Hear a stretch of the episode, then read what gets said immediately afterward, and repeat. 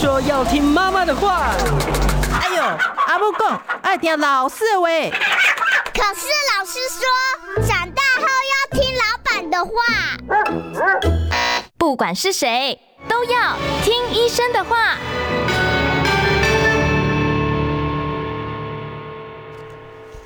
嗨，大家好，欢迎收听今天的《听医生的话》，我是节目主持人李雅媛哦。今天呢，我要跟大家谈一个蛮严肃的话题，就是膀胱癌的问题哦。我大老远的为大家邀请到了哦，是台湾泌尿肿瘤医学会的前任理事，也是呢嘉义长庚医院泌尿科主任级的医师哦，林威宇林副教授到我们节目中来，林医师好。呃，雅媛好，各位听众观众朋友大家好。林医师，我先请教您哦，我们在台湾膀胱癌好像比较少听到啊，它的盛行率是不是很低呢？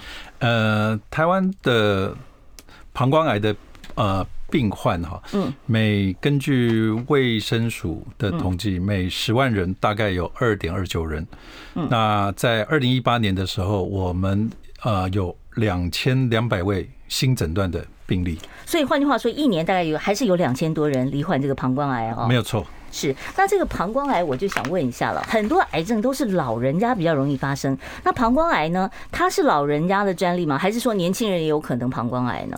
呃，根据美国的统计，百分之九十是五十岁以上的老人罹患膀胱癌。嗯，那台湾也是如此。嗯，我们在国健署的统计，每一年呃罹患膀胱癌的中位数，男性是大概七十岁，女性七十四岁。嗯，所以这个是以。老年人居多，是，那他有没有说男生比较多或女生比较多？他没有一个性别上的差异？性别上的差异啊、呃，大概是三比一左右，就是男生多。对，没有错。男生为什么会比较多呢？是跟抽烟有关系吗？还是生理构造的问题呢？的确，在整个呃他的风险里面，嗯，抽烟呃，美国的统计是不抽烟者的三倍。嗯哦哦哦差很多哎、欸。对，那肺烟抽烟，大家以前都讲说是肺癌，原来膀胱癌跟抽烟有关系。没有错。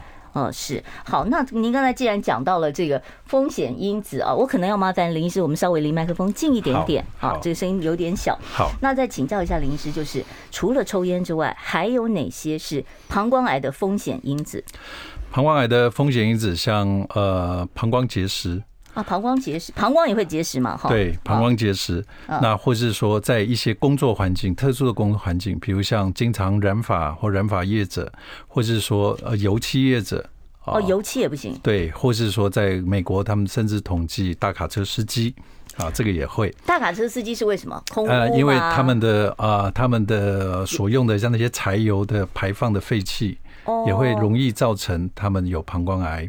嗯，那再来。就是像我们一些草药，呃，马兜铃酸，马兜铃酸，对，这个是容易造成我们尿路上皮的癌症。嗯，那这个所谓尿路上皮，就是我们从肾脏一路到输尿管到膀胱，这个都是尿液所谓经过的地方，就是所谓尿路上皮包覆的地方。嗯，那所以呃，马兜铃酸容易产生肾脏癌，但是同时，当然膀胱癌也好发。嗯，还有有一些长期置放啊，比如像是呃导尿管的病患。哦，就是比方说他是瘫痪的，然后他在床上，他必须要靠导尿管来导尿的嘛，对，还是手术后那种导尿管？哦，那个都是短期的，对对对，但是我们指的是长期的啊，对，那还有。就是有的病人，他们呃，有的人他们很少在喝水，很少喝水的时候，容易让一些有毒的物质滞留在膀胱，那这个也是一个膀胱的好发的一个因子。换句话说，水喝太少不行，对不对？对。那那那如果说是很多人很会憋尿，他憋很久哦，他就是想着说哦，尤其是年轻人最容易这样子了。对。我我不去上厕所，然后甚至我可以跟你打赌，我几个小时不用上厕所啊。对。那这种憋尿的习惯会不会导致膀胱癌呢？哎，这个我们讲的主要是指说喝水分太少的这个族群。嗯，对对。那如果说哎憋尿的话，它所造成的问题应该是说膀胱本身它到最后容易造成它在排尿上面啊功能上的一个失调。我想主要是这样。那很多人也会有这个泌尿道感染，跟膀胱癌有没有关系呢？会会有这个在统计上，泌尿道感染，尤其是膀胱结石啊，泌尿道感染长期，这个也是一个。风险因子。是，刚才其实林医师告诉我说 染发，我就开始紧张了一下，因为你看我的头发就是染的。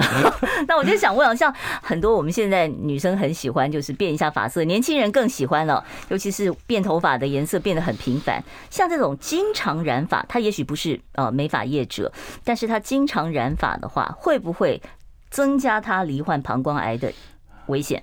这个染发在国外的统计，在过去，过去他们的确就是有这样的一个统计，就是的确是一个风险因子。嗯，对。那是为什么是染发剂里的成分问题吗？呃，诸多可能，我想这个是都有。目前也没有一个定论就是了。对，但是确实是染的太频繁，容易有膀胱方面的这个膀胱癌的问题。对。是好，那讲到这个结石，我们过去印象中所有的结石都是良性的，好像很少听到什么恶性的结石。那这个结石为什么会跟膀胱癌有关呢？呃，我想最主要应该是膀胱结石，它会去刺激我们的膀胱的黏膜。嗯，那因此一个膀胱长期的膀胱结石，它容易造成的是，比如像膀胱的鳞状上皮癌。嗯，好，就那个结石去刮到了，是不是？对，它去刺激，不断长期的去刺激，那所以膀胱结石这个也是容易造成膀胱癌的一个风险之一。那林医师，我要举手发问，请问膀胱癌临床上面主要是哪些症状？有这些症状的时候，我们要提高警觉呢？最主要的是无痛性的血尿。我想，呃，膀胱癌在说的早期跟说的癌症比起来比较不一样的是，它有很容易因为早期因为血尿而病人有发现，然后就诊，所以无痛性的血尿，我想是最主要的症状。那这血尿的话，这个呃，什么血尿呢？是会痛的？会痛的血尿，比如像泌尿道感染、膀胱发炎的时候，哦，所以有发炎的都会是痛的。对，哦，那或是膀胱本身有结石的时候，病人也会觉得小便疼痛不舒服。哦，那这种有痛性的血尿或是感染的时候，我想比较反而比较不要担心，痛反而不担心，怕的就是不痛又血尿。无痛性的血尿，而且这样的血尿呢，它不是持续发生，它是间歇性的发生。哦，所以不是说我每天的尿都红红的，是的，而是偶尔会出现。是的。那这个血尿，我们肉眼都看得出来吗？呃，血尿分两种，一种是肉眼看得出来，一种是必须透过健康检查、尿液筛检里面，我们会看到说有血红血球，嗯超过标准的红血球。那同时呢，又没有发现明显的白血球或尿道感染。那这时候我们通常说这个叫显呃。潜血，这个叫显微镜下才可以看到的血尿。哦，基本上不管是看得见的、肉眼看得见的，或是只有检查才看得出来的，这个只要是血尿都是异常，嗯，都需要做进一步的。检查对，所以你只要有血尿，你不管痛不痛，你都要检查就对了。是的，嗯，但是其实不痛的更可怕，比痛的更可怕啊。没有错。那另外就是膀胱癌，它这个家族遗传性明不明显啊？家族遗传性哈，呃，我们发现有一些，呃，就文献上我们可以看到有一些先天上的致癌基因，比如像容易导致乳房癌、甲状腺癌，啊，嗯，或是呃。大肠直肠癌的一些变异的基因，嗯，他们也容易好发膀胱癌。哦，所以换句话说，不见得说是上一辈有膀胱癌，下一辈就是膀胱癌，而是说上一辈如果说有这个乳癌、肠癌、甲状腺癌，好这些因子的话，膀胱癌你也会是风险比别人高的一个族群就是了。没有错，它这些变异基因，我想是有文献上有报道的。是，那请问一下，频尿、急尿会不会也是膀胱癌的症状呢？呃，频尿、急尿也有可能是膀胱癌，也有可能是我们的呃所谓的膀胱过动症啊这些问题。所以在呃台湾泌尿科医学会，他们会特别针对所谓的有下频尿、急尿这样的下泌尿道症状的病人，下泌尿道症状的病人，医护人员我们需要特别去做一些鉴别诊断。嗯，也就是说，不要呃要考把。膀胱癌也列入考虑之中，当然，膀胱过动症也是一个常见的一个问题。所以大家其实比较担心的是膀胱癌，但是膀胱过动症它也会有频尿、急尿嘛，对不对？是的。那这个频尿的定义是我多久跑一次厕所算是频尿？然后我一天要跑几次厕所才算是频尿？男女都一样吗？呃，我们以国际的呃尿失禁协会，它所定义的，就是说一天你小便大于八次，我们说这个是频尿，在男女上都是一样。哦，一天只要去上八次，跟我每一次，有的人是我每次去上就一点点呢。对。然后，但是我就一直想去上，那这个算不算是？对，这个也算是，就是很典型的一个嗯频尿膀胱过动症的症状，所以常常这样的一个症状会造成啊生活上品质上的一个。呃，很大的影响。其实很多人只要一频尿，就会担心说，我一定是膀胱里长了什么东西，让我膀胱的容量特别小，所以我才会这么想，老是要想要去上厕所，这有可能吗？对，呃，我想造成这样的一个症状的时候，频尿急尿症状的时候，我们的鉴别诊断，就像刚刚所提到的，膀胱癌以外，比如像射物腺肥大、射物腺癌，或是说膀胱感染、泌尿道感染。我想这些都是我们必须要列入考虑的一个鉴别诊断。嗯，是膀胱结石也会造成频尿急尿吗？是的。哦，也会哦，所以频尿急尿这个它是太多种疾病的症状了，对，所以你没有办法说从这个来判断。无痛性的血尿反而是呃大家最担心的一个状况，就是了。没错。那您刚才一直跟我们讲要鉴别诊断，鉴别诊断。我要是怀疑我有膀胱癌的话，我要做哪些检查？影像的，还是血液的，还是尿检才能够确认呢？呃，我们。就一个初步的一个筛选的话，我想在尿液上面的一个尿液的检查，先验尿，对，然后还有甚至尿液里面的细胞学检查，哦，就看里面有红血球、白血球。尿液里面的细胞学检查，就是说我们可以从尿液里面，我们发现是不是有癌细胞。嗯，那再来除了这个以外，我们比较非侵入性的检查，比如像膀胱超音波，嗯，哦的一个检查。那进一步的，我们甚至膀胱镜的检查，我想都可以提供我们非常清楚的一个鉴别诊断。嗯，好，所以呢，这个诊断的方法也蛮多的哦。对，好，但是最最主要就是，如果真的出现无痛性的血尿，一定要赶快找泌尿科的医生做进一步的检查。没有错。好，我们稍微休息一下哦，待会儿呢，我们再继续回到听医生的话节目现场，我们继续来聊膀胱癌还有膀胱过动症。想健康怎么这么难？想要健康一点都不难哦！现在就打开 YouTube，搜寻“爱健康”，看到红色的“爱健康”就是我们的频道哦。马上按下订阅，并且打开小铃铛，就能医疗保健资讯一把抓。想要健康生活，真的一点都不难，还等什么呢？爱健康的你，现在就打开 YouTube 订阅“爱健康”。听众朋友，你所收听的是我们中广的《听医生的话》哦，我是节目主持人李雅媛。我今天跟大家谈的一个话题哦，是膀胱癌。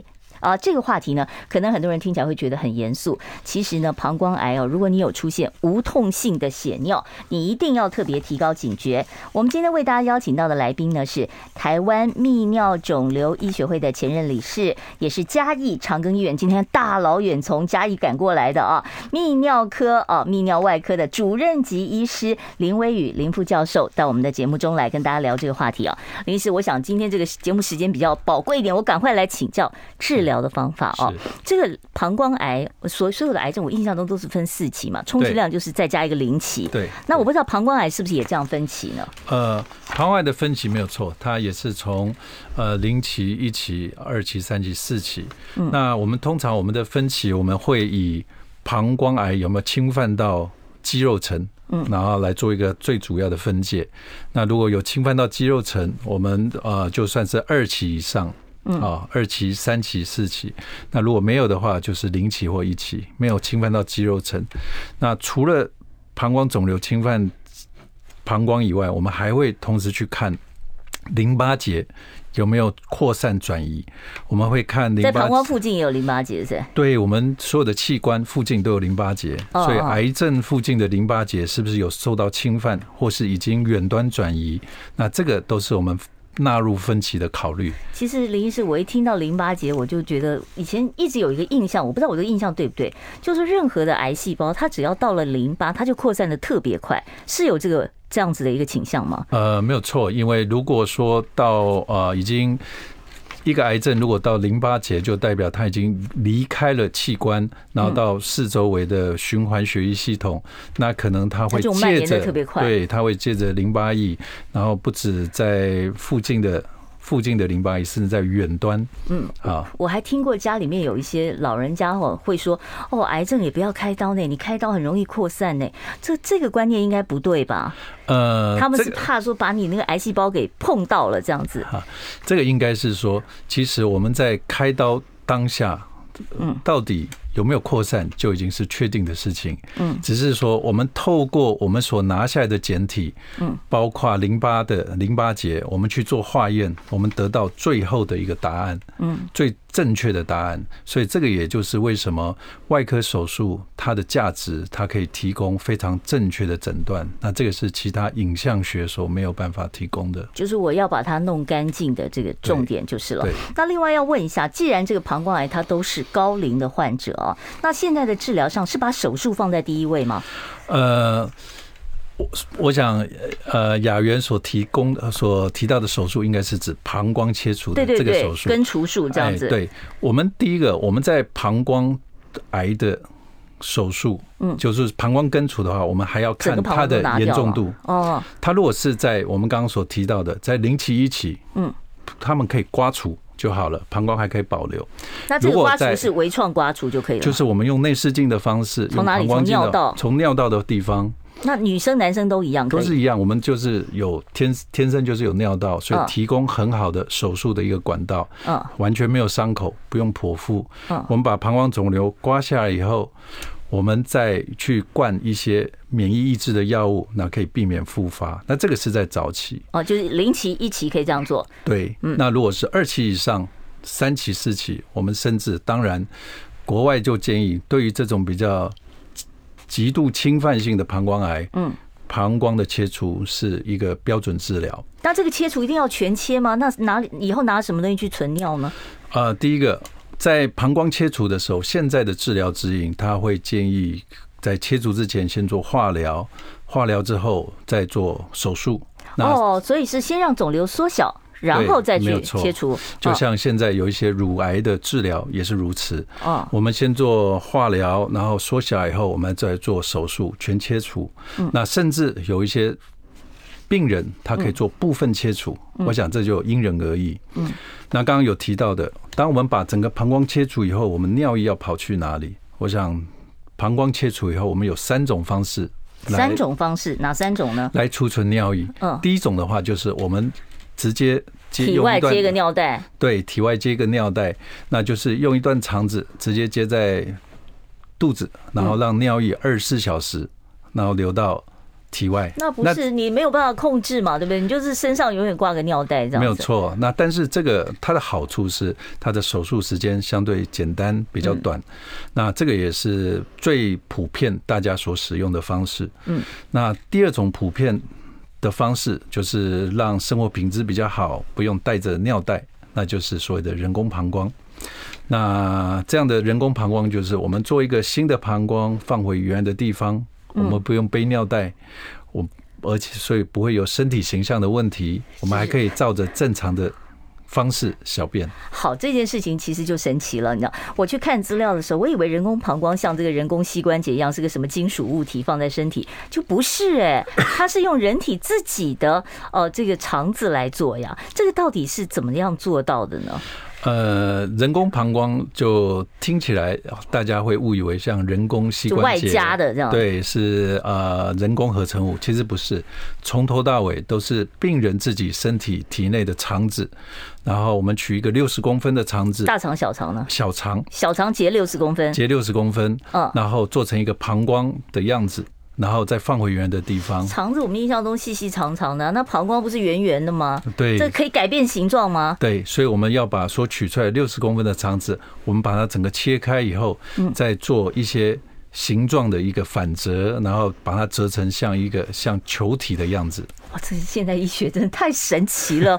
它可以把一个长条形的东西，然后把它变成一个球状物，然后再重新放回去。对。好，那我就好奇了，就是既然要整个膀胱根除，是不是可以就是我动一次刀，我把那个旧的膀胱、坏掉的膀胱给拿出来，然后把新的这个人造膀胱直接接放进去呢？还是要分两次呢？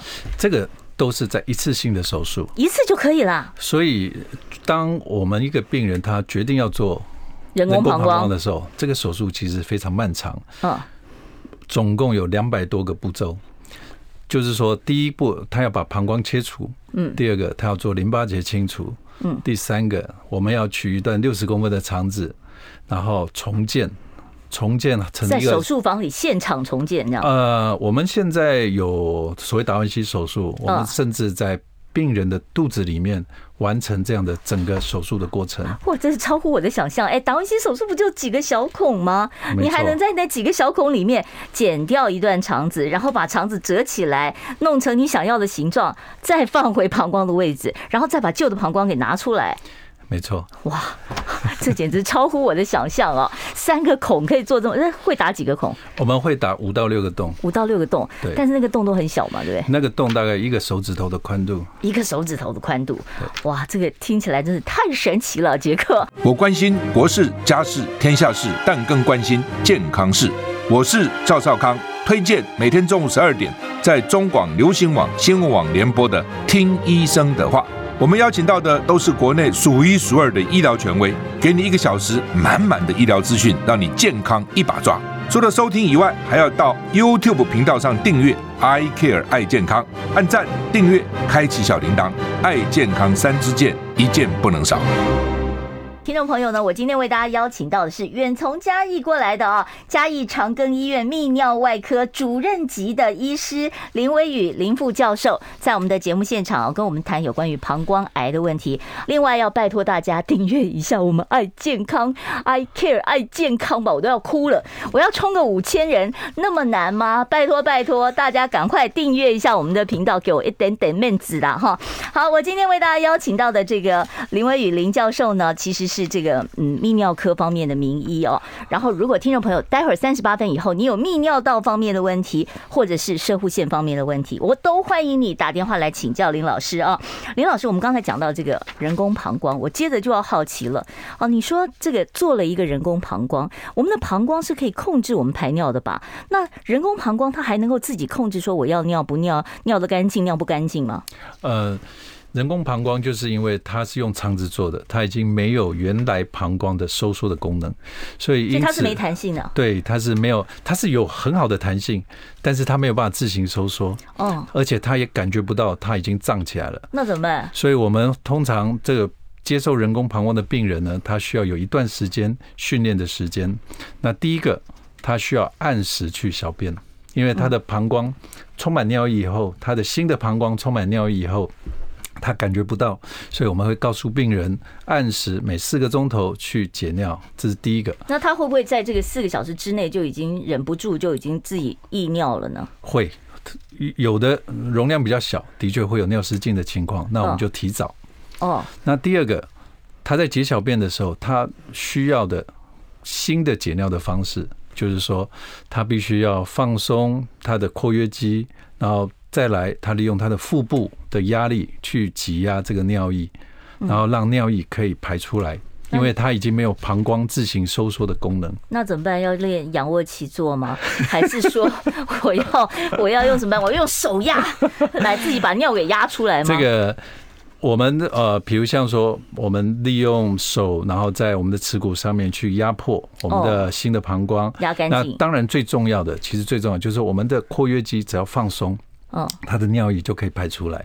我想这个是这两种方式的训练呢，到最后病人其实都相当厉害，他可以自行的把尿液控制的很好。对，那会不会说晚上睡觉我已经睡熟了，我那个尿就自己呼就跑出来了呢？括约肌没有。的确，的确会有会有这种夜尿的情况。所以呃，病人到最后他们也很聪明，他半夜他就会起来夜尿一次两次，把尿液起来，对，把尿液排干净。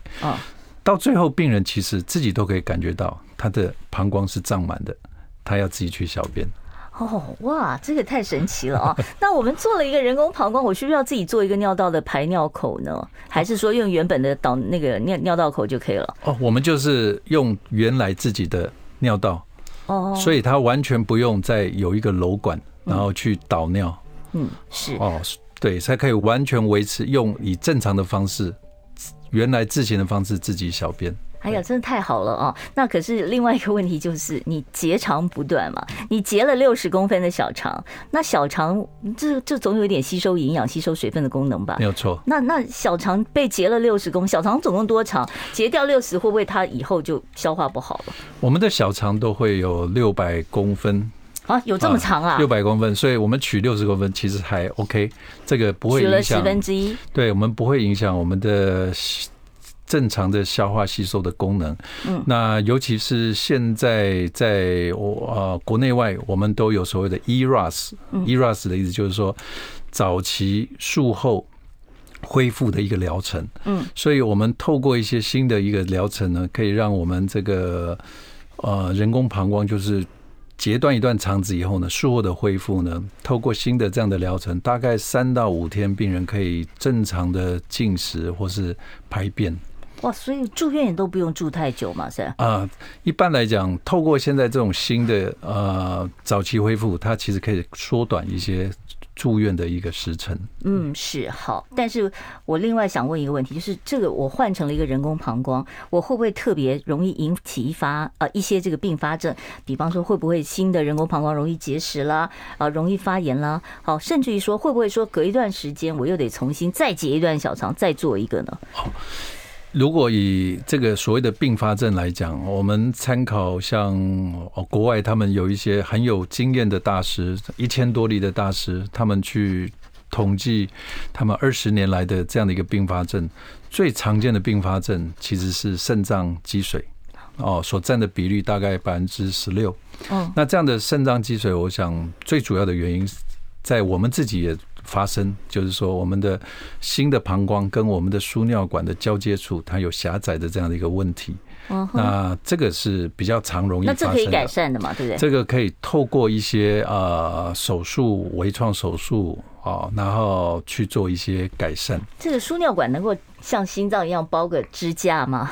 呃，对，所以我们呃就是如果发生这种情况的时候，我们会长期去放支架来改善这个问题。嗯，好，那。甚至，呃，除了这个以外，当然还有一些并发症，比如像刚刚有提到的啊，结石啊，发炎啊，结石啊，发炎。哦，那这个有也有一定的比率会发生，嗯，但是都是可以处理的啦。对，好，其实最怕的就是复发，听说这个复发率很高，对不对？呃，膀胱癌的复发，如果我们是在早期，它的确它的复发率是相当高，所以这就是为什么我们在早期的时候，零到一期的时候，我们在刮除完以后，我们还需要再灌一些呃药物哦，防止它防止它复发。那这是早期，那。问题是在晚期的时候，在二期、三期、四期，我们也是要定期追踪，怕会有复发的一个情况。嗯，好的，现在的时间呢已经是中午的快要十二点三十八分了啊。待会儿呢，我就会开放现场的 call in 专线。我们今天请到的是泌尿科的专家哦，林伟宇林副教授。听众朋友，如果说你有任何泌尿科可以回答你的问题，待会儿可以拨打我们的现场专线二五零九九九三三。想健康怎么这么难？想要健康一点都不难哦！现在就打开 YouTube，搜寻“爱健康”，看到红色的“爱健康”就是我们的频道哦。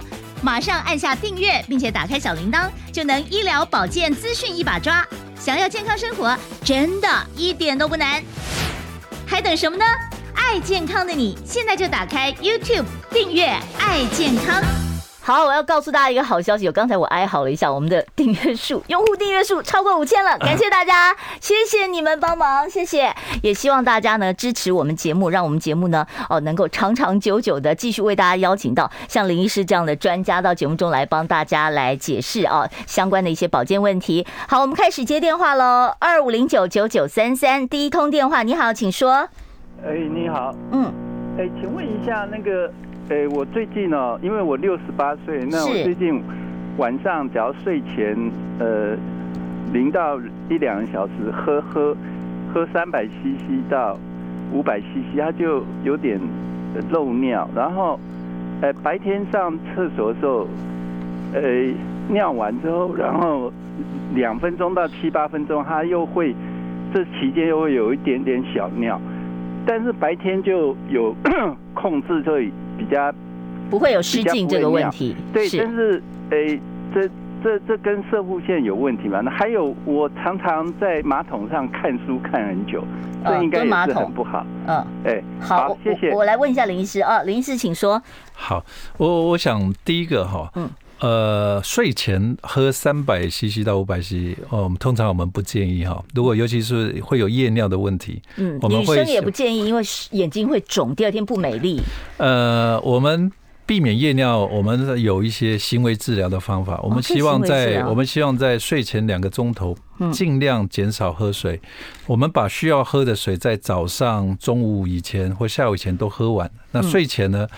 因为我常常说有进就有出嘛，你喝了晚上就一定是还要起来夜尿。嗯，那夜尿是造成老人摔倒很大的一个风险，所以我们要尽可能减少夜尿的发生，这是第一个。那第二个呢？银发族他们在大脑有一些内呃荷尔蒙，他们是分泌会减少，其中有一个抗利尿激素。哦，这会减少。那这也就是为什么我们在年轻的时候，我们可以一觉到天亮。嗯，但是我们年纪大了以后，我们少了这样的一个荷尔蒙，我们就容易白天很少尿，但是晚上一大堆尿。哦，那当然，一个人要一觉到天亮，一觉好眠，我想，呃，膀胱的容量也是一个重要的原因。所以像呃。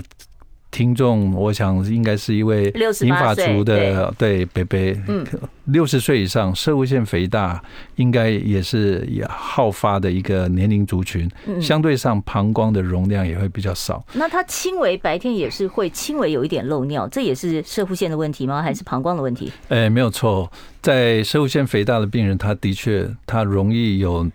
急迫尿失禁的这样的一个情况，那其实急尿的问题。对，那目前其实很多射物腺肥大的药物有很好的一个治疗。嗯，那这个可以请教啊泌尿科医师。嗯，我想对，那只是说药物非常多，我们需要有个人化的药物。嗯，啊，一个一个慢慢去试。好，所以这个事情可以解决，赶快找 泌尿科医生。下一位听众朋友，你好，请说。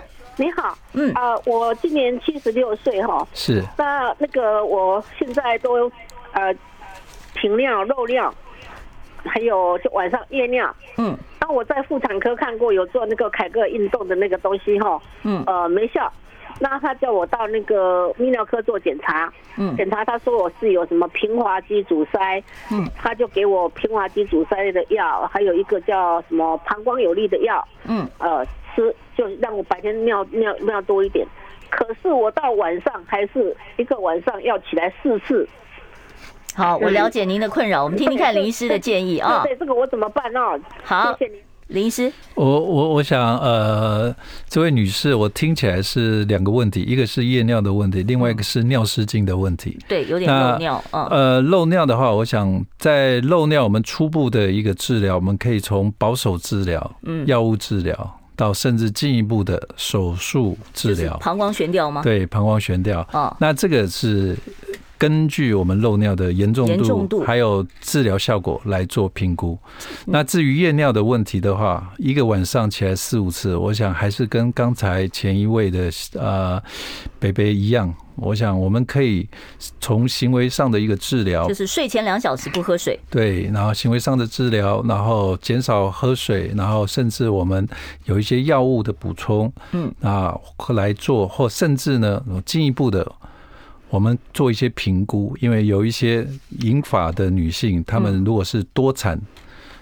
多产，然后甚至多胞胎，那甚至她们啊以前有做过一些子宫的切除，嗯，那或是她长期劳动的时候，我们发现有一些骨盆腔骨盆腔的一个脱垂，膀胱的脱垂，骨盆腔的脱垂，那这个也都会造成他排尿上的一个困难跟障碍。这可以找泌尿科嘛？哈，这个在泌尿科、妇产科，我想我们都在这方面是共同在治疗这一群病人。对，好，下一位听众朋友，你好，请说。